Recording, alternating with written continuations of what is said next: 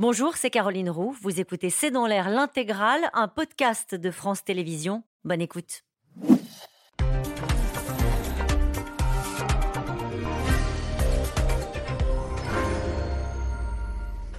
Bonsoir. Il a fait trembler le Kremlin. Aujourd'hui, c'est devenu un fantôme. Où est passé Yevgeny Prigogine? Censé avoir trouvé refuge en Biélorussie après son coup de force, il est à Saint-Pétersbourg, en Russie, selon le président biélorusse qui précise ne pas savoir où il va se rendre ensuite. Quant au Kremlin, il botte en touche. On ne suit pas ses mouvements à la trace. Nous n'avons ni la capacité, ni l'envie de le faire, martèle Moscou. Faut-il les croire sur parole? Prigogine, lui, n'a pas été vu en public depuis une dizaine de jours. Le patron de Wagner, qui est toujours visé par une enquête. Et la télévision russe inonde depuis 24 heures maintenant le public des images de son luxueux palais de Saint-Pétersbourg. On y voit des lingots d'or, des armes et même des perruques et des fausses barbes. Que disent ces images? À quel but ont-elles été diffusées maintenant? Ça fait partie des questions qu'on se pose ce soir et pour laquelle nous avons euh, consacré cette émission intitulée Mais où est donc Yevgeny Prigogine? Avec nous, Alain Boer, bonsoir, professeur au CNAM, les arts et métiers à Paris, responsable du pôle sécurité, défense et renseignement. Guillaume Ancel, bonsoir ancien officier de l'armée française, auteur du blog Ne pas subir. Annie Daubenton, bonsoir, journaliste essayiste. Vous avez euh, écrit notamment Ukraine, les métamorphoses de l'indépendance et Sergei Girnov, bonsoir, expert en relations internationales et en renseignement, ancien officier supérieur du KGB, auteur notamment de l'escalade. Bienvenue à tous les quatre. Et nous attendons vos questions euh, par SMS et sur Internet. Je commence de but en blanc par vous poser la question, peut-être euh, Alain Bauer, où est Yevgeny Prigogine Est-ce qu'on peut le savoir d'abord?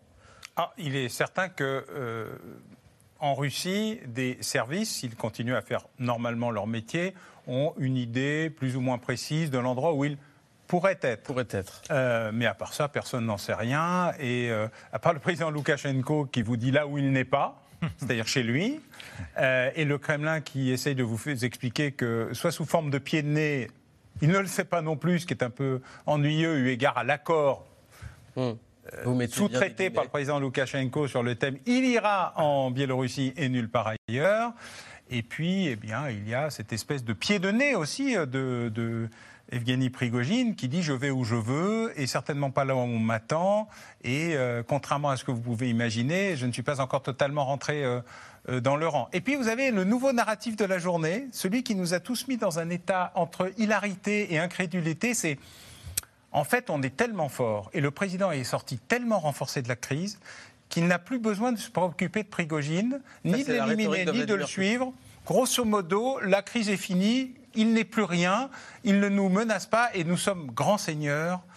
Nous le laissons, entre guillemets, pour l'instant, mais nous le laissons vivre sa vie tranquillement et effectivement, comme vous l'avez indiqué, ce qui nous permet aussi de diffuser à la télévision hum. euh, des éléments permettant de décrédibiliser Prigogine dans son rôle de populiste de secours, capable de mobiliser les foules, c'est-à-dire euh, le moment où il a euh, quitté euh, les, villes euh, dont il avait pris le contrôle et où on sentait qu'il y avait quand même un certain soutien populaire, réel ou supposé. En tout cas, il s'était passé quelque chose. Notamment et le, sur le, Kremlin, Rostov sur le don. Et donc, euh, le Kremlin essaye aussi de dire bon, allez, en fin de compte, celui dont vous pensez qu'il est très populaire, ben, en fait, euh, il s'est enrichi sur votre dos. Guillaume Ancel, avant de revenir sur les images, on va évidemment les voir et puis on va en parler parce qu'elles sont euh, assez marquantes. Euh, il peut circuler librement, Yevgeny Prigogine? En fait, comme l'a rappelé Alain, il est sans doute tracé, bien sûr, par les services de sécurité qui savent exactement où il est. Ce qui est important, c'est que, en ne disant plus où il est, on commence à l'effacer.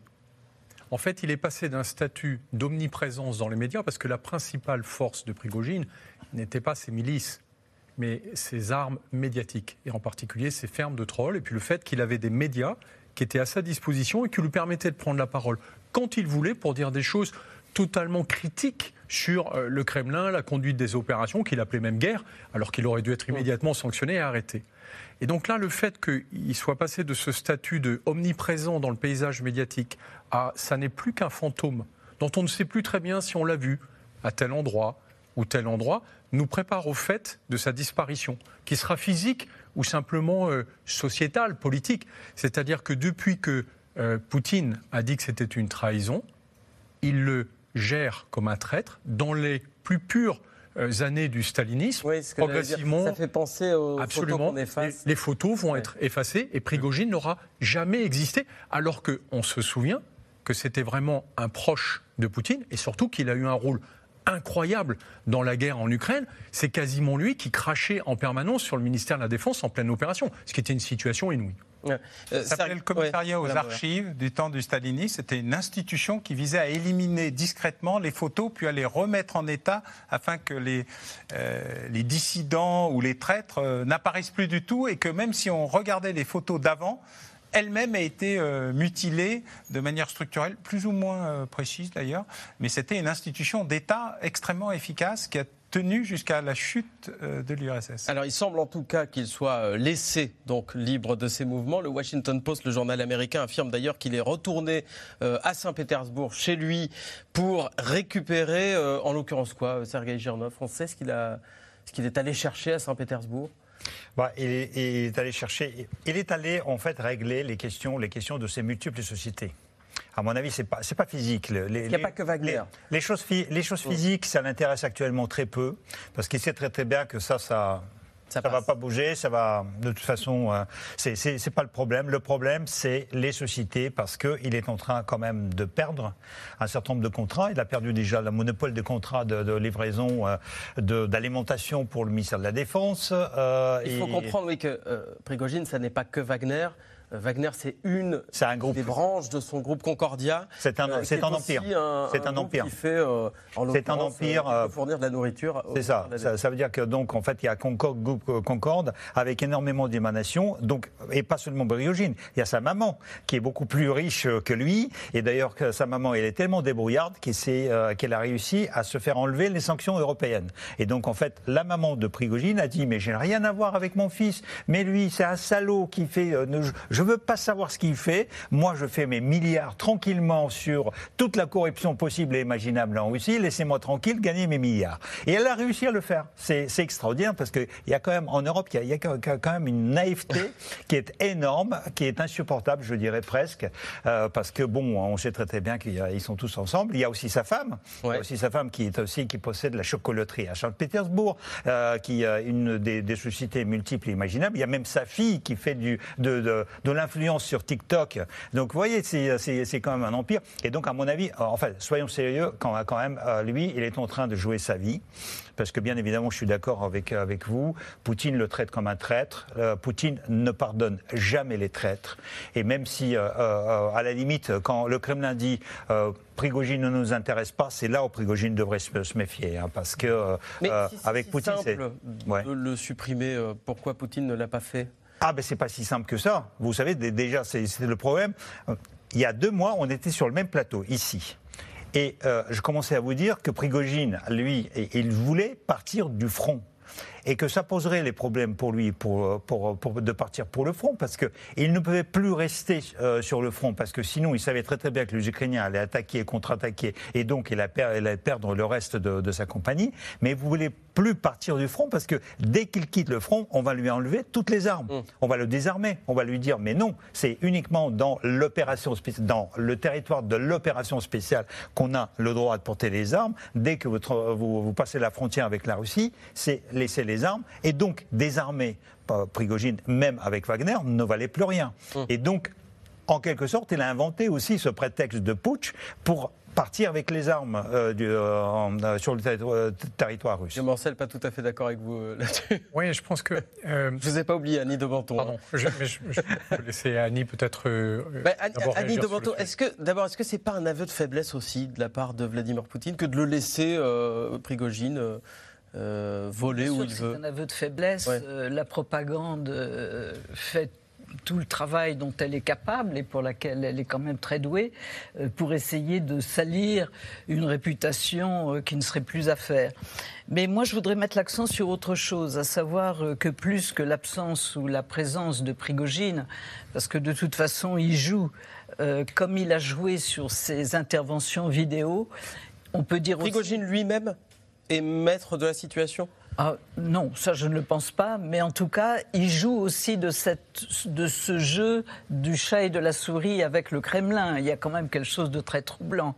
Et l'autre chose qui me paraît aussi, euh, enfin qui me paraissait importante à souligner, c'est le fait que la propagande très forte, quand même mise en place par le Kremlin, commence à irriter les milieux ultranationalistes c'est-à-dire tout ce monde des mille blogueurs, des blogueurs euh, militaires, euh, qui sont beaucoup plus radicaux bien sûr que le Kremlin et qui commenceraient à se dire que au fond euh, ils en font un peu beaucoup et donc ça n'irait pas du tout dans leur sens. Donc là il y a aussi une opération qui peut être pas forcément bon Guillaume peut-être vous n'êtes pas d'accord avec ça mais pas forcément favorable au Kremlin et au contraire le mettre en porte-à-faux Guillaume Ancel. J'entends euh, parfaitement. Je pense qu'il y, y, a deux sujets supplémentaires qui sont importants autour de Prigogine. La première, c'est que sa tentative d'insurrection armée a profondément déstabilisé le Kremlin et surtout Poutine. Parce que Poutine était intimement persuadé, alors qu'il était informé par le KGB, que Prigogine avait cette intention. Le FSB. On dit le FSB aujourd'hui, mais il a totalement hérité du KGB. Je me demande même s'il mérite d'être appelé autrement que KGB. En fait, jusqu'au bout, Poutine était persuadé que Prigogine n'oserait jamais faire cela. Et c'est pour ça d'ailleurs qu'il a réagi très tardivement. Et c'est le KGB qui a empêché en fait Prigogine d'aller jusqu'au bout de son insurrection. Vous ne croyez pas aux théories, euh, théories un peu du complot, euh, disant que tout ça absolument pas, totalement fomenté, y compris par Poutine lui-même Et ce qui est très surprenant aujourd'hui, c'est qu'on voit qu'il y a un profond malaise dans les forces de sécurité, c'est-à-dire les forces de police, la garde nationale, le KGB, qui réalisent que s'ils étaient opposés à une force armée, une force militaire en Russie, ils ne savent pas s'y opposer. Or, quand il y a eu les colonnes de Prigogine, on a tous dit c'est les colonnes Wagner. Mais pas du tout. C'était des colonnes très incohérentes, très hétéroclites, d'équipage militaire, d'équipage d'autres milices, de toutes sortes de formes d'opposants finalement à Poutine qui à un moment sont agrégés parce qu'ils ont cru que l'occasion était venue. Mais par exemple, ils avaient des missiles antiaériens avec lesquels ils ont abattu plusieurs hélicoptères de l'armée. Les forces de sécurité ne savent pas s'opposer à ça. La seule chose qui aurait pu s'opposer à ce qui n'était pas tout à fait une armée, mais pas loin, à une force militaire, c'est une autre force militaire. Hum. Et là, vous êtes dans une guerre civile. Et donc c'est ça que Poutine a voulu éviter. Il l'a fait relativement bien, mais par contre, il sort très affaibli de cette crise. Et maintenant, son sujet pour moi, c'est surtout d'effacer Prigogine. Parce qu'il faut absolument qu'on parle d'autre chose. Donc, il va en parler beaucoup, de moins en moins. Et puis, à un moment, on fera comme s'il n'avait jamais existé. Sergei. Euh, pas entièrement d'accord. Parce ah. qu'en en fait, euh, Poutine, euh, il m'a étonné énormément parce que c'est lui-même qui a remis euh, euh, la question sur, la table, parce qu'il a fait quelque chose dont personne n'attendait. Il a dit c'est moi, avec l'État russe, qui a financé Wagner depuis toujours. Et alors là, on est, on est restés tous bouche bée, parce que c'est s'il y a une faute géopolitique majeure euh, par, Poutine, c'est celle-ci. Parce que jusqu'à maintenant, il utilisait Wagner justement en disant on n'a rien à voir, l'État russe n'a hmm. rien à voir avec ça. Ça se passe en Afrique. Les exactions, c'est pas moi, les exactions, c'est une armée privée, c'est Prigogine, nous n'avons rien euh, à voir avec ça. Les euh, diamants qui, qui récupérés en Afrique, c'est lui, c'est pas l'État russe. Et donc là, quand Poutine a dit ça, c'était quand même à l'inverse de ce que, ce que tu, tu viens de dire parce qu'en disant que euh, Poutine a montré que Prigogine apportait énormément à lui. Parce que ça l'a touché dans, la profondeur de son âme et dans l'organisation. Il, a voulu passer Prigogine pour un petit voleur, un escroc, mm. et a dit on a, on, a volé le budget ensemble, et celui-là, il a osé, osé m'affronter après avoir fait ça. Alors, faire passer euh, Prigogine pour un petit voleur, comme vous dites, c'est peut-être aussi pour ça que les images euh, du domicile de Prigogine ont été diffusées depuis, donc je vous le disais, 24 euh, heures au moins, depuis avant-hier soir en fait. Euh, on a vu donc, on a découvert le domicile de Prigogine, son domicile à Saint-Pétersbourg. Euh, ce sont des images en fait qui dataient de la perquisition au moment du coup de force. Elles, donc, elles datent donc d'il y a près de deux semaines maintenant. pourquoi ces images ont-elles été diffusées maintenant? Elles révèlent en tout cas un personnage aussi disons, grandiloquent qu'inquiétant, entre lingots d'or, armes, photos d'exaction et même perruques, fausses tiches et fausses barbes. Walid Berissoul, Ilana Azinko. Il a fait trembler l'État russe. Et voilà près de deux semaines que personne ne sait où se trouve Evgeny Prigogine. Même celui censé l'avoir accueilli, le dictateur biélorusse Loukachenko, lors d'une rare conférence de presse hier où les médias étrangers étaient conviés. En ce qui concerne Evgeny Vasilevitch Prigogine, ou Viktorovitch, c'est ça? Il est à Saint-Pétersbourg. Mais où est-il ce matin? Il a pu partir pour Moscou ou un autre endroit. Mais il n'est pas en Biélorussie. Alors, où est-il? Au Bélarus depuis le 27 juin dernier Ou bien à Saint-Pétersbourg depuis hier Ou dans la capitale russe? Selon le Trésor américain, cet avion serait son jet privé. Et ces derniers jours, l'appareil aurait fait plusieurs allers-retours entre Moscou et Saint-Pétersbourg. Mais rien ne dit que Prigogine était à bord. Dans le New York Times, les renseignements occidentaux semblent eux aussi un peu perdus. Selon une source anonyme au Pentagone, le leader de Wagner se trouve en Russie depuis la mutinerie. Mais selon cette source, il n'est pas certain qu'il ait été en Biélorussie, notamment parce qu'apparemment, M. Prigogine utilise des sosies pour dissimuler ses mouvements. Evgeny Prigogine, la drôle de cavale d'un homme que l'on découvre amateur de déguisement pour passer incognito. Grâce à la télévision d'État russe qui a dévoilé cette photo, mais aussi les images de perquisition de ses bureaux et de sa luxueuse villa, pleine de richesses étalées à dessein devant les téléspectateurs russes. Il y a aussi une table de billard, un jardin d'hiver avec d'immenses serres, plus un jacuzzi et du marbre partout. Lors de la perquisition, les enquêteurs ont trouvé beaucoup d'argent liquide dans des sacs et des lingots d'or. Plus les jours passent et plus les découvertes sur Evgeny Prigogine sont intéressantes. Mais celui que Vladimir Poutine avait désigné comme un traître se déplace pourtant librement selon Loukachenko. Et le Kremlin confirme Prigogine ne serait officiellement pas recherché. Nous ne sommes pas en train de traquer ses mouvements. Nous n'avons ni l'opportunité ni le souhait de le faire. Je vous renvoie à la date du 24 juin. Souvenez-vous du rapport très détaillé du président Loukachenko. Nous avons aussi publié des communiqués. Tout y reste pertinent et je n'ai rien à ajouter à ce sujet. Alors qu'à Saint-Pétersbourg, on efface le logo sur la façade du QG de Wagner, dans des boutiques de souvenirs, le prix des t-shirts de la milice aurait doublé ces derniers jours. Une certaine popularité que Prigogine entend cultiver, même en cavale. Il y a quatre jours, d'un lieu inconnu, il envoie ce message audio à ses supporters, depuis une chaîne Telegram appelée la Zone Grise.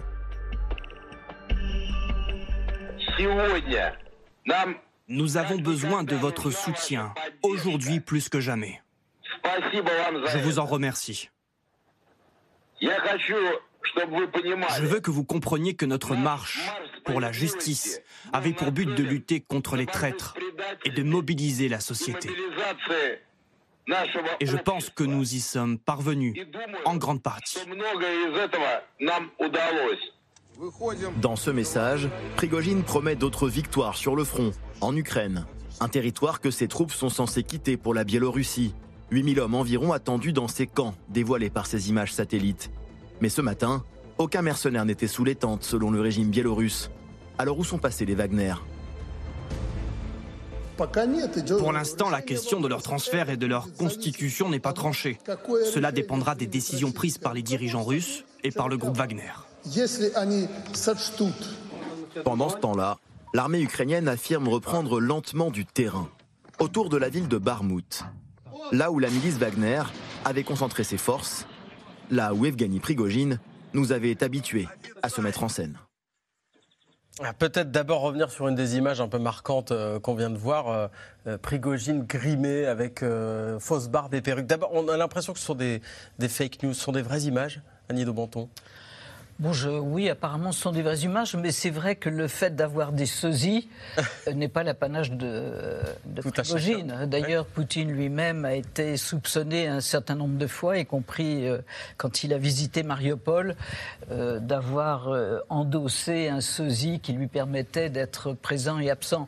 Donc, c'est plutôt, oui, ça, ça contribue au côté clownesque de l'individu. Mais... Il y a un petit côté euh, Scarface, non? Un petit côté mafieux. Euh, Clairement. Avec ses lingots et ses armes notamment. je, voudrais mettre l'accent sur euh, un phénomène qui ne doit pas nous échapper.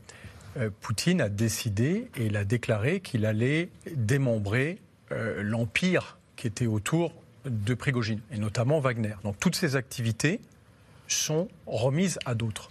Mais alors que Poutine vient de déclarer que c'est l'État russe qui finançait en fait le groupe Wagner, pas à la hauteur de 50 millions d'euros, hein, on parle bien de 1 milliard d'euros hein, sur une année, ce qui est considérable. Plus que ça, Deux, 3. deux. Lui, lui, au départ a déclaré un. Un, deux, Non, non, parce qu'il y en a On un pour les armes, il y en a un pour les armes et un pour euh, la, la fourniture de, Alain, de- euh, de pour nourriture moi, ce qui m'importe, c'est que d'un côté, En tout cas, un président russe Ouais. qui dit c'est l'État qui finance Wagner, je démembre Wagner et je remets les activités de Wagner à des proches. La logique chez nous aurait été que tout ça soit nationalisé et puis qu'on le remette à des entreprises sous contrôle national. Ça montre une chose qui est très importante, c'est qu'en fait Wagner et Prigogine étaient l'illustration parfaite de ce qu'a fait Poutine avec la société russe. C'est un régime entièrement mafieux. Absolument. Gernov. Absolument, c'est ça, c'est euh, c'est- exactement ça. Et donc, euh, je rajouterai un troisième euh, milliard parce qu'il il y avait aussi les, récompenses des armées, des, familles qui ont perdu les gens. Et donc, en fait, Poutine a, passé, a parlé de 276 milliards de roubles, ce qui est équivalent de 3 milliards de- d'euros, rien que sur l'année la- l'année dernière. Ouais.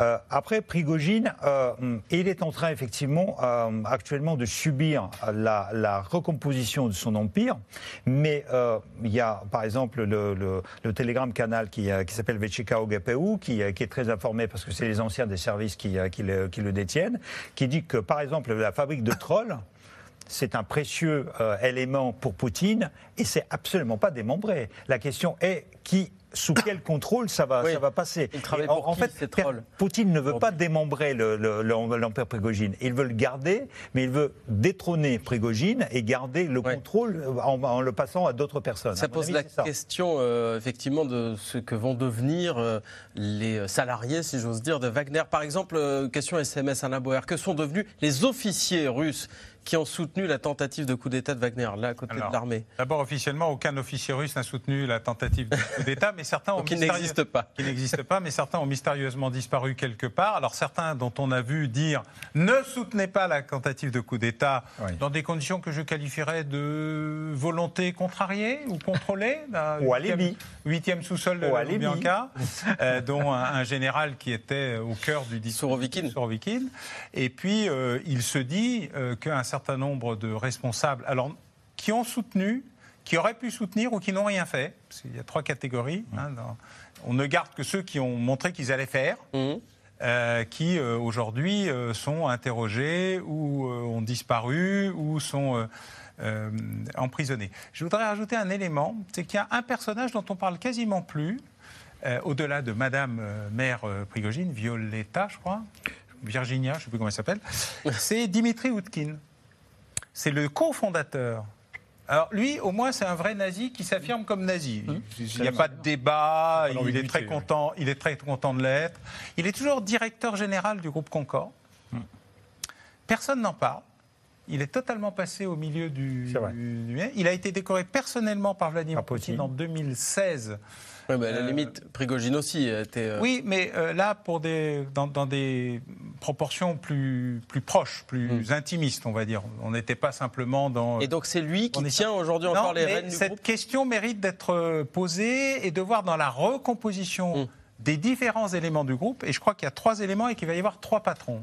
Il va y avoir un patron des trolls, et je pense que les trolls vont probablement être réintégrés dans un des services de renseignement et probablement le FSB, mais Et- gars, il connaît ça mieux que moi. Une deuxième élément qui va être tout ce qui est les contrats de fourniture à l'armée, qui vont être redispatchés parmi les amis de la famille dans la logique habituelle de corruption généralisée du, du système. Et la troisième partie, c'est la milice armée. Et cette question-là, visiblement, n'est pas tranchée parce que il y a la problématique ukrainienne. Bon, ça, visiblement, out.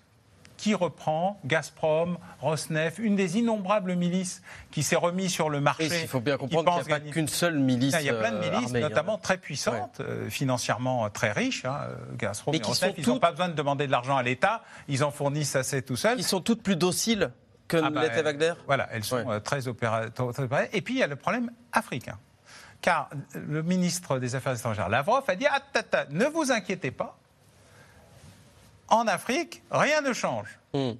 Et il y a un très important sommet Russie-Afrique fin juillet, considérable. Je, fais le pari d'ailleurs que tous les pays d'Afrique y seront, y compris ceux qui sont censés ne pas y aller euh, euh, parce que proches de l'Occident, etc. En fait, on sent bien qu'il y a... Les 55 y seront. voilà, voilà c'est euh, quasiment acquis. Et là, il y a un débat pour savoir qui va gérer cette affaire. Est-ce que c'est le dernier os à ronger hmm. qui a laissé à euh, Prigogine. Est-ce que c'est quelqu'un d'autre qui prend le sujet mais qui appartient au groupe Concorde, par exemple Dimitri Outkin Ou est-ce que c'est un transfert généralisé de situation. Et là, il y a une interrogation assez importante sur ce qui va se passer sur On va revenir longuement dans un instant euh, sur ce qui se passera en Afrique, ce qui commence à se passer en Afrique. Mais simplement pour revenir aux mercenaires Wagner, Guillaume Ancel, est-ce qu'on sait, ils étaient censés réintégrer l'armée, c'est d'ailleurs ce qui a, euh, d'après Prigogine, mis le faux au poudre, si j'ose dire. Est-ce que ils sont effectivement allés en Biélorussie comme le prétendait l'accord. On a vu qu'il y avait des camps qui étaient prêts pour eux, mais qu'ils étaient vides. Oui, en fait, sur les mercenaires, ça pose deux questions. La première, c'est combien il en reste? Oui. Or, on sait qu'il a eu une armée de mercenaires qui a été à peu près à son paroxysme, autour de 25 000, 30 000 combattants, qu'il a fait consensueusement massacrer dans la bataille de Bakhmut consensueusement, tout en expliquant au monde entier qu'il s'occupait d'eux, qu'il les aimait, etc. Mais pendant ce temps, il les envoyait à la boucherie. Et il les a vraiment envoyés à une boucherie, sans aucun scrupule. Et donc, on ne sait pas combien il en reste. Sans doute beaucoup moins que 5000. Mais sur ces 5 000, Oui, que 5 000. En état de marche, hein. je parle des gens qui ne sont pas euh, paralysés, euh, blessés à vie, etc. Et un mercenaire, par nature, c'est quelqu'un qui ne réintègre pas l'armée, parce que normalement c'est un chien de guerre. Donc soit il s'est fait virer de l'armée, soit il n'a jamais pu intégrer l'armée, et de toute façon il ne supporte pas l'idée même de se retrouver dans une unité réglementaire, euh, normale, régulière. Donc ce ne sont pas des gens qui ne retourneront dans l'armée. Mm. Et donc les lieutenants de Prigogine et ses milices, ce sont des gens qui vont s'évaporer.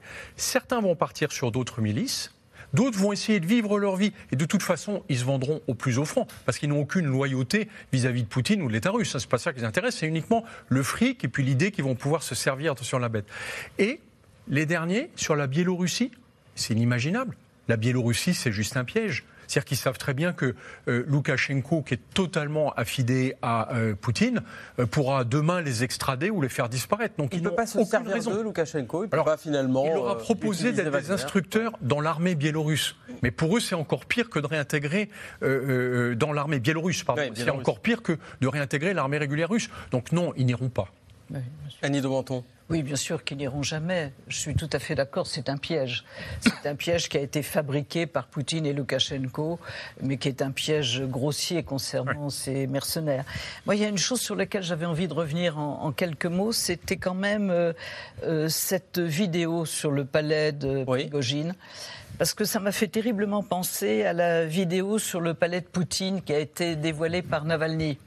Et donc, euh, il faut quand même se Navalny, l'opposant, euh, qui aujourd'hui est en prison. L'opposant principal et le plus connu. Il faut bien voir quand même que euh, ces vidéos sont terriblement vues par la population russe. C'est pas des choses, c'est pas des objets anodins. Et il y a deux choses que, que j'ai remarquées. D'une part, euh, oui, bien sûr, on a remarqué les perruques et, le côté grand guignolesque, mais il y a aussi toutes les décorations qu'a reçues Prigogine. On a découvert effectivement certaines décorations. Il ne faut pas oublier qu'il était héros de la Russie. Ça, c'est la plus haute décoration. De la République du Donetsk et héros de la République, de la soi-disant République de Lugansk. Donc, euh, il y a quand même tout un côté, enfin, l'aspect le, le, euh, complicité avec le pouvoir est plus plus que patent. Et il en tire manifestement un certain prestige. Euh, d'ailleurs, c'est euh, assez ironique parce que pour la première fois, euh, la télévision d'État diffuse quelque chose avec, le, avec laquelle on est d'accord, on est entièrement d'accord, parce qu'en fait, tout ce qu'il raconte sur Prigogine, c'est vrai. Et, c'est ça qui est extraordinaire. Et, en plus, nous avons actuellement la situation dans laquelle deux héros de Russie, Prigogine, mais aussi le général Sirovikin, sont, euh, sont en train d'être poursuivis par la justice de Russie. Donc en fait, les deux criminels de guerre, euh, de guerre en, euh, russe en, Ukraine, sont poursuivis par la justice russe. C'est quand même assez, assez marrant. sur le rôle de la Biélorussie, vous nous dites que finalement les les Wagner ne sont pas allés euh, en Biélorussie. Pourtant, les États voisins, les pays de l'Union européenne notamment, les pays baltes, s'inquiètent de euh, la possibilité euh, que ces soldats, ces mercenaires rejoignent la Biélorussie. La question, mais qui est générale pour l'ensemble de cette guerre, c'est que tout le monde ment. Et les Russes, d'ailleurs, ne font plus que mentir. C'est-à-dire, quand ils disent quelque chose, au moins on sait que ça, c'est pas vrai. Donc ça nous apporte une information au creux. Et quand Poutine a annoncé ou Loukachenko, je me souviens plus, que euh, Wagner allait partir en Biélorussie, forcément les États voisins se sont dit attendez là, qu'est-ce qu'ils sont en train de faire? Est-ce qu'ils préparent des actions contre nous? Est-ce qu'ils vont essayer d'attaquer euh, l'Ukraine en passant par le nord? Et même les Ukrainiens ont dit oh, on va peut-être envoyer des unités le long de la frontière. En fait, on a tout ce qu'il faut en termes de renseignements pour savoir s'il y avait justement des colonnes mm. de Wagner qui se déplaçaient dans un sens ou dans un autre. On n'a pas de risque à ce stade sur le sujet. Ce qui est inquiétant et ce qui nous interroge en fait depuis début juin, depuis que Prigogine a quitté le front, c'est de savoir quel est son avenir. Est-ce que c'était de, devenir une forme de réserve stratégique pour euh, la Russie qui est de plus en plus en difficulté sur le front en Ukraine ou est-ce que c'était bien une mise à l'écart progressive de Prigogine à laquelle on assistait? Et c'est ce scénario aujourd'hui qui prévaut, mais il y a encore quelques jours, personne n'était vraiment sûr. Hum. Euh, maintenant, vu que les voisins européens s'inquiètent, ils sont en train aussi euh, de s'armer. Euh, L'Allemagne vient d'annoncer qu'elle allait déployer 000 hommes en, en, Lituanie. La Pologne aussi est en train de devenir peut-être même la plus grande armée euh, européenne. Ça veut dire que le centre de gravité de l'OTAN est en train de se déplacer vers l'Est? Oui, oui, c'est ce qui est en, train de se passer. Il y avait aussi la, Roumanie, il y avait aussi la Roumanie. Euh, donc en, fait, c'est ça. La Pologne a annoncé qu'il euh, allait bouger vers la frontière Est à 1500 personnes avec 200 véhicules. Et donc c'est vrai que c'est inquiétant, surtout en prévision du sommet de, l'OTAN à Vilnius. la semaine prochaine. La semaine prochaine. Oui, je crois qu'il y a l'apparition qui existait déjà, mais qu'on sous-estimait beaucoup, un peu comme euh, les grands États euh, euh, de l'Ouest regardaient avec mépris les petits nouveaux qui arrivent à l'Est. En fait, ils ont un groupe commun, une sorte de G7 ou G6, je ne sais plus comment ils sont, commun, qui s'est puissamment structuré pour peser dans. Euh, Donc, sont quoi les pays baltes c'est la Roumanie, la Pologne. C'est surtout les pays balkaniques, la Tchéquie, la Hongrie, la Pologne, la, la, Roumanie, la Bulgarie. Les pays baltes qui ont à peu près les mêmes intérêts, qui penchait plutôt sur le on va s'occuper de l'Ouest plutôt mm. qu'avec eux. Mais en fait, comme nous avons tous les mêmes problèmes, on est assez d'accord. Et ça crée un bloc extrêmement puissant et tout à fait inédit à l'intérieur de l'OTAN où l'essentiel du débat se faisait évidemment avec les Américains, les Anglais, euh, les Allemands, euh, les Français, un peu les Italiens. Et puis, il y avait le sujet turc. Il y a un deuxième sujet qui va se résoudre, je pense, là, euh, en tout cas, c'est ce que la nomination de l'ancien patron du MIT comme ministre des Affaires étrangères turc semble indiquer à Fidan, c'est l'entrée de la Suède. Maintenant que les élections sont passées, qu'on est passé à autre chose, etc., le renforcement euh, par le Nord est un élément qui vient aussi modifier l'équilibre général de l'OTAN. On vient de rajouter plusieurs milliers de kilomètres de frontières avec euh, la Russie et de frontières directes. Toute l'idée de l'Ukraine euh, qui était on n'a pas de frontières directes, on n'a que des zones tampons, c'est fini. Hmm. On est maintenant dans une logique de, de possible confrontation et donc le poids des pays de l'Est et le réarmement. Et puis il y a un dernier élément, la décision du président Biden annoncé aujourd'hui de fournir des équipements armés, notamment les bombes à sous-munitions, qui étaient totalement On va en parler. de cette idée jusqu'à aujourd'hui. On va en parler, euh, Guillaume Ancel, je vois bien que vous avez euh, levé le doigt pour avoir la parole. Je voudrais juste qu'on euh, s'intéresse à la question africaine dont on a parlé tout à l'heure, puisque c'est là le berceau en quelque sorte des activités de Wagner, qui, avec ou sans leader, entend bien continuer ses, actions sur le terrain. Laszlo Gelabert et Nicolas Bautry-Dasson, on se retrouve juste après. Des mercenaires du groupe Wagner qui prennent fièrement la pause en Centrafrique. Ces photos, publiées sur Telegram, auraient été prises début juillet. La milice privée est sur le continent africain et tient à le faire savoir. Les combattants du groupe Wagner ont évacué des citoyens chinois qui travaillaient dans une mine près de Dimbi, en République centrafricaine. Plus de deux semaines après la mutinerie avortée d'Evgeny Prigogine, quel avenir pour ces hommes présents sur le continent africain? Pour l'heure difficile d'y répondre, même au plus haut sommet de l'État russe, la confusion règne. Après avoir assuré que le groupe paramilitaire continuerait d'opérer en Centrafrique et au Mali, Sergei Lavrov laisse toutes les options sur la table. Э, L'avenir des accords entre les pays africains et la société militaire privée Wagner relève avant tout des gouvernements des pays concernés. Ils doivent décider s'ils souhaitent poursuivre cette forme de coopération pour assurer la sécurité des autorités.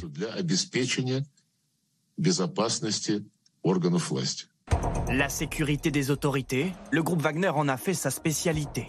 Sur cette photo, le président centrafricain Touadéra est protégé par des mercenaires lors d'un meeting électoral en 2020. Pourtant, la ministre des Affaires étrangères nie toute relation avec le groupe paramilitaire. L'accord de défense a été signé entre les ministres de la Défense de la République centrafricaine et la Fédération de Russie. Au-delà des accords sécuritaires, la présence de Wagner en Afrique mêle conseils politiques, fabrication de fake news, et pillage de ressources naturelles. Selon ce document diffusé par l'ambassadeur français à Bangui, les hommes de Prigogine exploiteraient des mines d'or et de diamants. Au Mali, la milice profite aussi de la faiblesse de la France pour s'y implanter. La France est restée trop longtemps chez nous. Qu'elle s'en aille Sur ces images filmées par l'armée française, des mercenaires mettent en scène un charnier pour accuser les Français de crimes de guerre. Par tous les moyens, depuis 2018, Wagner élargit donc son empire sur le continent une expansion qui profite bien au Kremlin. Le Mali servirait par exemple de zone tampon pour acheminer des armes et des munitions en Ukraine. Alors les États-Unis mettent la pression. Si Wagner poursuit ses activités en Afrique, en Ukraine ou ailleurs dans le monde, ou si des organisations lui succédant reprennent le flambeau, nous continuerons à prendre des mesures pour demander des comptes à Wagner ou à son successeur. La milice apporte aussi des gages aux autorités du pays. La Russie fournit par exemple au Mali du matériel militaire, des avions d'attaque et des hélicoptères, de quoi renforcer les liens diplomatiques. La force de défense et de sécurité du Mali, de nouveau debout et autonome, inspire désormais le respect, n'en déplaise aux nostalgiques d'un ordre révolu Comment Moscou peut reprendre la main sur les activités de Wagner en Afrique sans en perturber l'organisation? Faut-il laisser Prigogine superviser à distance? Ou le dispositif doit-il être contrôlé par l'armée russe? Dans tous les cas, peu après le coup de force avorté, Vladimir Poutine a tenu à rappeler combien la milice doit à l'État russe. Je veux que vous sachiez que le soutien à l'ensemble du groupe Wagner a été entièrement fourni par l'État. De mai 2022 à mai 2023 inclus, nous avons payé à Wagner plus de 86 milliards de roubles. Du dossier Wagner, il en sera sans doute question dans les coulisses du prochain sommet Russie-Afrique, quatre ans après la première édition à Sochi. La rencontre doit se tenir fin juillet à Saint-Pétersbourg cette fois. D'abord, est-ce que l'Afrique peut être une base arrière, un lieu de refuge pour Prigogine, si jamais il devait euh, quitter en urgence la, Russie ou la Biélorussie? Euh, De toute façon, à partir du moment où Poutine veut l'effacer, ou qu'il se cache, il sera retrouvé par les services de sécurité. Mais je dirais plus avant que tout ce qu'on voit là des activités de Wagner, qui en fait étaient les activités de l'État russe, parce que Wagner n'était qu'une poupée de l'État russe, vont disparaître en fonction du résultat de la guerre en Ukraine. En réalité, ce qui est déterminant aujourd'hui, c'est ce qui se passe en Ukraine. Si Poutine chute à cause de la guerre en Ukraine, tout ce qu'on a vu là est obsolète. Si Poutine arrive à se maintenir au pouvoir et à enliser le conflit en Ukraine, tout ça va durer encore dix ans. Ça s'appellera peut-être plus Wagner, mais il n'y a que le nom qui aura changé, le sticker. Mais ce seront des mercenaires et surtout des sociétés de prédation. Parce que ce qu'il faut bien rappeler, c'est qu'en réalité, le système euh, de Prigogine, c'était d'assurer la sécurité d'autocrates africains en échange de l'autorisation de piller les ressources locales. Donc on se payait sur la bête en pillant et, pardon, et en assurant la sécurité d'un mmh. pouvoir chancelant. Mmh. Et ça, personne n'avait osé le faire avant, même les Français. Et et donc, on est en grande difficulté face à un système qui répond à un besoin très ponctuel, mais de celui, le tyran qui a le pouvoir, et sur lequel finalement on ne sait pas très bien lutter. Même les Chinois derrière, on a vu les photos de ressortissants chinois qui sont bien contents d'avoir été évacués par des, des miliciens de Wagner, mais les Chinois ne sont jamais allés sur des actions armées. Ils vont sur des actions de prédation économique sur lesquelles ils investissent, puis après ils prennent le contrôle, mmh. mais ils n'ont jamais eu l'idée d'aller jusqu'à fournir l'armée de tel ou tel pays. Donc c'était vraiment un système très particulier qui faisait du régime de Poutine non seulement un régime mafieux, mais en plus un régime qui jouait sur le mercenariat privé, ce qui avait de pire euh, dans, il y a deux siècles, pour essayer de faire régner son ordre à lui, y compris son ordre économique. Hein. Vous utilisez le passé en disant ça, qui jouait. Oui. Pour moi, c'est terminé. Tout ça est, obsolète. D'ailleurs, on apprend à l'instant que la Centrafrique fait état de mouvements de mercenaires de Wagner qui seraient sur le départ. Enfin, en l'occurrence, ce sont des sources euh, diplomatiques qui le disent, notamment des sources françaises, ce qui est démenti par le pouvoir central centrafricain. Mais on sent bien que les choses sont en train de bouger. Euh, c'est confirmé par les sources russes que euh, déjà euh, les, Russes ont remplacé un certain nombre de représentants Wagner officiels qui, qui étaient en Afrique parce que justement, en fait, nous avons compris que c'était la Russie quand même qui était qui les commandait, donc c'est à la Russie de, de, le remplacer. Ce n'est pas à Prigogine. Ça, c'est la première chose. Oh, vous, avez, compris qu'il y, a deux choses que Prigogine utilisait. Donc, en fait, il formait les militaires ou les forces armées de ces, euh, pays africains contre, contre l'argent, ça c'est la première chose. Et il protégeait les tyrans africains euh, avec, euh, avec la sécurité privée. Prigogine a trahi son maître.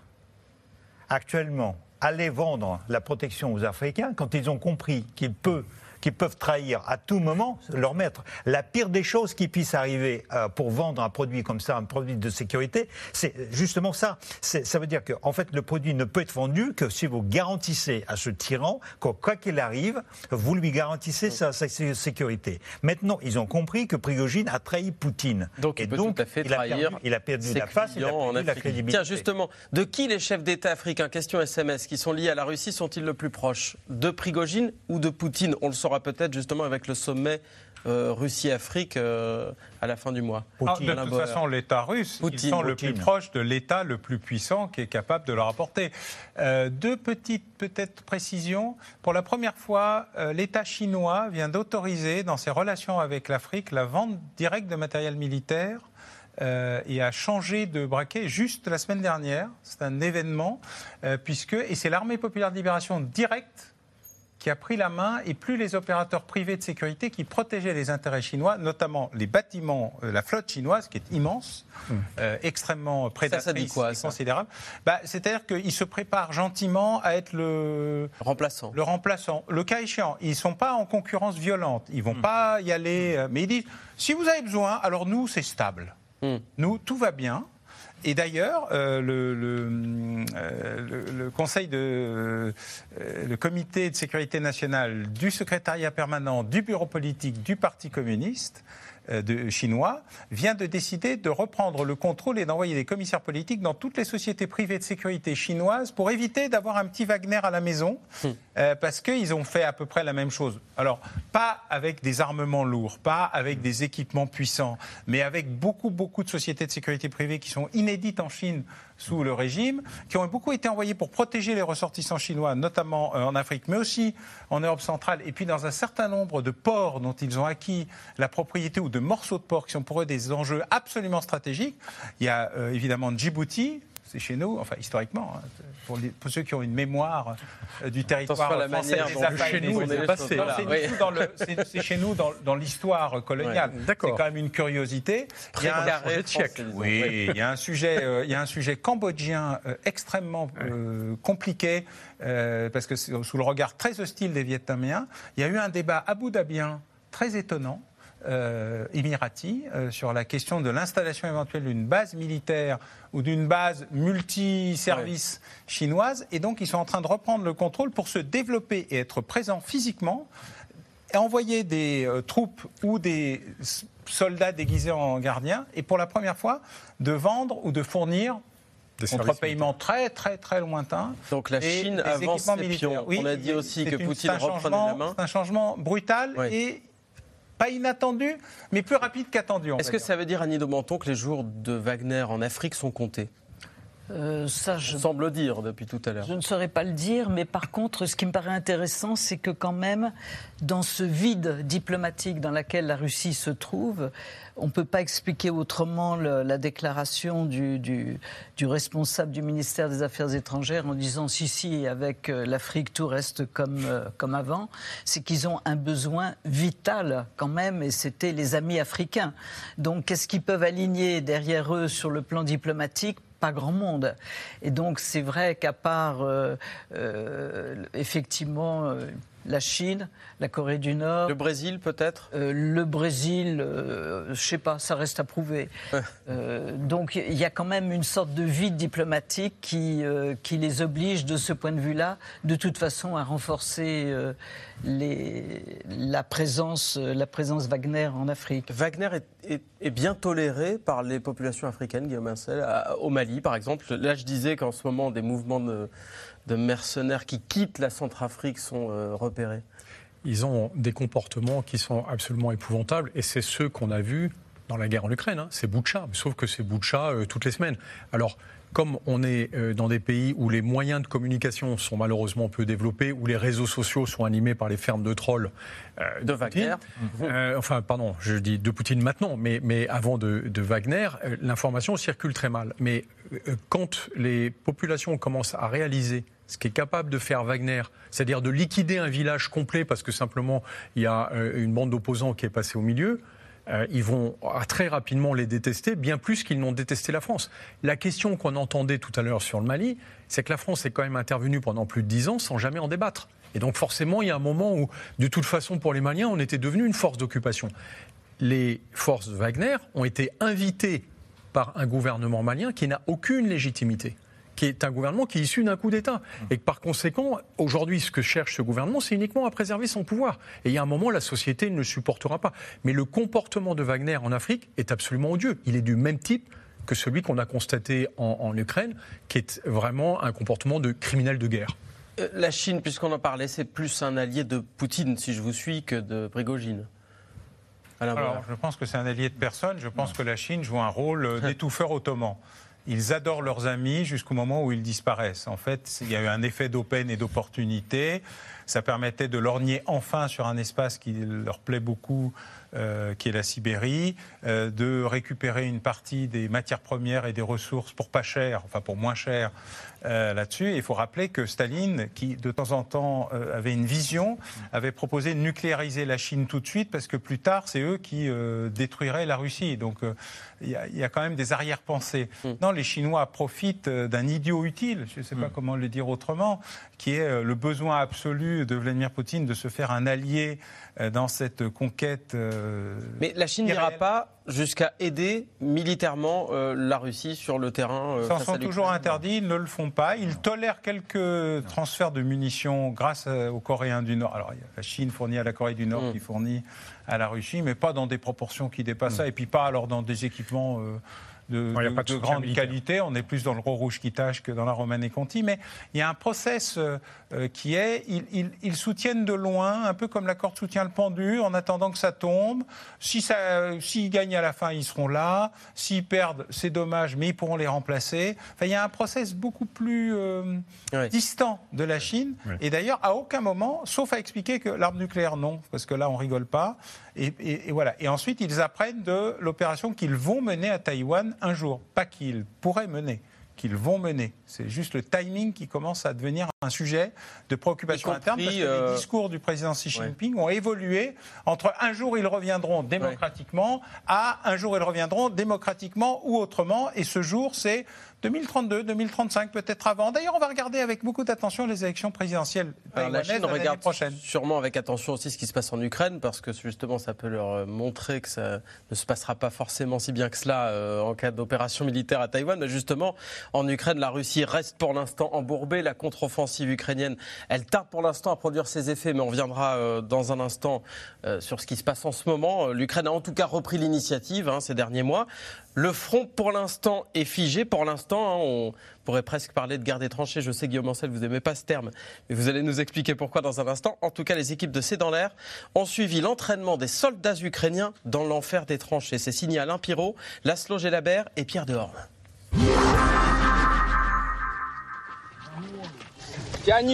Ça y est, nous sommes rentrés. Sors pas ton bras, sors ton arme pour ne pas t'exposer au tir. Allez-y, avancez maintenant. J'y vais. Dans l'enfer des tranchées. Tout le monde se replie. Chaque geste compte. La pression est maximale. Un premier groupe entre dans la tranchée, un second reste en appui en haut. C'est très important de bien avancer ensemble. Ils sont en train de repousser l'ennemi, de nettoyer la tranchée. La localisation de ce camp d'entraînement doit rester secrète, car à moins de 10 km de la ligne de front, dans la région de Zaporizhia, ces soldats ukrainiens sont à portée de tir de l'artillerie russe. Ils doivent s'entraîner encore et encore. Ils doivent apprendre à attaquer une tranchée russe. Car jusqu'à présent, ils ont surtout été habitués à défendre les tranchées. À couvert. Attention, un blessé à la jambe dans une zone à découvert. Dans le feu de l'action, le moniteur vient de désigner un blessé. Ses compagnons doivent le secourir de toute urgence. Tu peux t'aider de ton doigt. Enfonce-le dans la plaie pour faire garrot et faire entrer le bandage. Les ateliers ont été réfléchis sur le modèle de la guerre d'Afghanistan contre les Russes. Le formateur en chef s'est inspiré de son expérience personnelle, notamment quand il combattait les Russes à Kandahar. C'est une très bonne formation. Attention à vos appuis. Allez, montrez-moi ce que ça donne sur 800 mètres. Parmi ces soldats, Max suit une reconversion accélérée. Depuis le début de la guerre, il faisait partie d'une unité d'artillerie. Désormais, il sera tireur d'élite. Vous avez déjà tué des Russes depuis le début de la guerre? Oui, mais à vrai dire, je ne calcule plus combien. Vous savez, le nombre importe peu. Le plus important, c'est d'en tuer le plus possible. Plus j'en dégomme, plus la victoire se rapproche.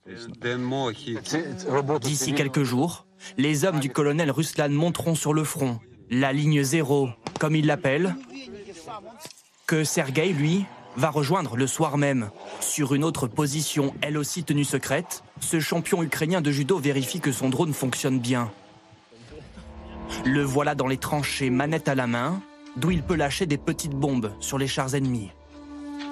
Le chef de cette section, Achot, tient les comptes. Durant la dernière moitié de l'année, on a détruit environ 40 tanks. Il n'y a aucune situation comparable à celle de la ligne zéro. Le danger vient de partout. L'unité a installé son quartier général dans cette maison, au confort rudimentaire. On dort ici, dans cette pièce. Quatre personnes y vivent, deux pilotes, un médecin et un conducteur qui bénéficient des toutes dernières technologies. Je veux vous montrer Starlink. Un grand merci à la société SpaceX pour cet appareil de connexion Internet, parce que ça nous a permis de sauver beaucoup de vies. Après plus d'un an de guerre, tous croient en la victoire. À 23 ans, Vladislav se montre déterminé, même si la lassitude se fait aussi ressentir. Depuis les dix derniers jours, l'ambiance est vraiment difficile. Il y a beaucoup de bombardements, de jour comme de nuit. Ce moment en particulier est plus difficile qu'au début de la guerre. Enfin, c'est comme ça que je le ressens. Des combats toujours plus intenses. Alors ces hommes grappillent encore quelques heures de repos avant de repartir se battre sur la ligne de front. Guillaume Ancel, je disais tout à l'heure euh, que l'expression guerre des tranchées n'est pas forcément la bonne. Euh, pourquoi? Parce qu'en fait, en ce moment, le front n'est pas si figé que ça, il y a beaucoup de mouvements. Oui, je, je pense qu'on ne regarde pas la ligne de front avec les bonnes lunettes. Aujourd'hui, on regarde la ligne de front en scrutant à quel moment les Ukrainiens vont avancer ou reculer un peu. En fait, il faut imaginer que la ligne de front, c'est une immense digue qui est soumise à des flots répétés. Et donc cette digue, elle s'abîme. Mais on n'a jamais vu une digue bouger. Donc euh, la digue, elle craque ou elle craque pas. Aujourd'hui, ça fait cinq semaines que les Ukrainiens ont lancé leur offensive. Ça date à peu près du 6 juin. À peu près 20 à 30 fois par jour et par nuit, parce qu'ils attaquent beaucoup la nuit, ils essayent d'entamer cette digue. Ils n'essayent pas de la traverser, ils l'entament. Et cette digue, elle est très difficile à réparer parce que les Russes sont obligés de récupérer des réserves qui ne sont pas remplaçables. Et donc ils savent très bien que pour l'instant, ils soutiennent cette digue à bout de bras, mais que plus les assauts ukrainiens se prolongeront, et plus cette digue va se fragiliser. Le point de rupture, il n'y en a qu'un c'est est-ce que la digue cède? Et à ce moment-là, les flots s'engouffrent, exactement comme par une digue. Et là, c'est fini, on ne peut plus les arrêter. Et les Russes le savent. Et donc, ils engagent tout ce qu'ils ont comme troupes pour empêcher les Ukrainiens. Les Ukrainiens savent qu'ils ont exactement trois mois de réserve. Donc ils ont jusqu'à septembre pour faire céder ces digues. Si les Russes tiennent jusqu'en septembre, ils peuvent se dire on a enlisé le système parce que les flots ne pourront plus être aussi puissants. Si les Russes craquent avant, cette guerre est quasiment terminée. Y compris euh, les, Russes ont ensuite derrière d'autres lignes de défense. Ils pourraient quand même être submergés. Quand je parle de la digue, pardon, c'est une digue qui fait à peu près 30 km. Ouais. donc c'est un système de défense, pas une ligne. Vous parlez des trois lignes de défense. Bien sûr, c'est un système de défense dans lequel il y a beaucoup d'obstacles. On a énormément parlé des mines, mais les mines, je ne dis pas que c'est facile à franchir, mais ça se détruit, c'est pas très compliqué parce que pour les poser, on voit très bien où elles sont. La question, c'est la capacité de manœuvre des Russes. Les Russes ont fait une erreur stratégique c'est qu'ils ont déclenché trop vite l'explosion du barrage de Kakovka, qui leur a permis à l'époque de neutraliser à peu près 200 km de front. Ils ont récupéré toutes les unités importantes qui étaient là, qui étaient très bonnes unités, pour les envoyer au centre du front. Aujourd'hui, le front, si on, voyait une carte, on, on verrait que sur les 1100 km de front en Ukraine, il n'y en a que 600 sur lesquels les Ukrainiens aujourd'hui exercent cette pression. Ça veut dire qu'à un moment, les Ukrainiens vont exercer une pression de débordement, soit, on le voit très bien sur cette carte, soit plus dans la région de Kherson, soit plus dans la région de Kharkiv. Mmh. Et là, les Russes seront face à un choix terrible, c'est que leur digue sera beaucoup trop étendue et faible.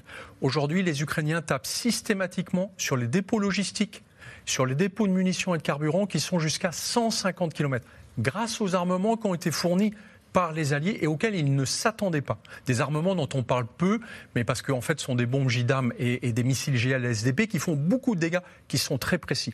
Donc la question des Russes est est-ce qu'ils sont capables de tenir jusqu'à septembre? Et la question des Ukrainiens, c'est ne pas faiblir, continuer à attaquer jour après jour. Et pour ça, ils ne disent rien. Ils nous emmènent uniquement sur des informations secondaires parce qu'ils ne veulent donner aucune information sur ce qui se passe. Je vais prendre un seul parallèle pour aller vite le débarquement en Normandie en 1944. Les Alliés, on imagine toujours que les Alliés, voilà, ils sont débarqués, puis ils ont mis deux mois pour percer à Avranches. Et s'il y avait eu des réseaux sociaux à l'époque, on aurait dit les Alliés patinent. C'est un enlisement, mais pas du tout. Les Alliés ont exercé une pression maximale jusqu'à ce que les lignes nazies craquent. C'est exactement ce que font les Ukrainiens aujourd'hui. Et, c'est d'ailleurs ce qu'ils ont fait aussi, les Ukrainiens, avant la précédente contre-offensive qui avait réussi. C'est-à-dire qu'elle ne s'est pas faite du jour au lendemain non plus. C'est plusieurs semaines. Là, c'est trois mois de combat qu'on a devant nous. Et quand la ligne aura été percée, quand la digue aura cédé, ça, on le saura sans doute que deux ou trois jours après. Mais après, c'est euh, comment dire, on ne peut plus l'arrêter ce phénomène. Mm. Et donc, ce qui est important, c'est d'arriver à comprendre comment les Ukrainiens attaquent ces digues. Mais cette digue, elle ne bougera pas, donc il n'y a pas d'enlisement du front. Alain Bauer. Oui, oui, je suis alors 100% d'accord avec ce qu'a dit euh, Guillaume. Je rappelle régulièrement euh, le sujet du débarquement de 44 en disant deux mois, hein, deux mm. mois pour la percer. Et il y a en fait 44, c'est un grignotage. C'est durant les deux mois, le grignotage, c'est 100 km 100 km. le grignotage ukrainien, c'est 70 km depuis le début de cette affaire. juin. Donc, D'ailleurs, le 6 juin, euh, Et puis, pour revenir au début de, cette émission, il faut écouter Prigogine. On a souvent dit qu'il disait des choses assez justes, malgré tout. Il dit écoutez, les gars, moi, je me retire de Bakhmut, mais je vais vous expliquer. Il va falloir que la guerre s'arrête vite. Car les Ukrainiens, un jour, vont percer. Et notamment, et ce jour-là, alors Bakhmut, il n'en parlait pas beaucoup parce que Bakhmut, c'est un faux semblant. Enfin, on est à peu près tous d'accord là-dessus. Il y avait l'option Kherson, on a vu ce qu'il en était. Mm. Il y a une option centrale qui est Militopol-Mariupol, à laquelle moi je crois, mais elle vaut ce qu'elle vaut. Ce qui explique d'ailleurs la montée en puissance de. Vous savez, on pourrait faire péter la centrale nucléaire, mm. qui est à peu près l'équivalent de, euh, du barrage. Et puis il y a une poche au, nord de Luhansk euh, qui a toujours été une poche bizarre vers Belgorod, là où c'est pas une ligne c'est une espèce d'excroissance étrange euh, qui avait beaucoup intéressé les Ukrainiens et qui avait justifié la bataille de Bakhmut pour dire euh, on ne va pas perdre ce morceau-là.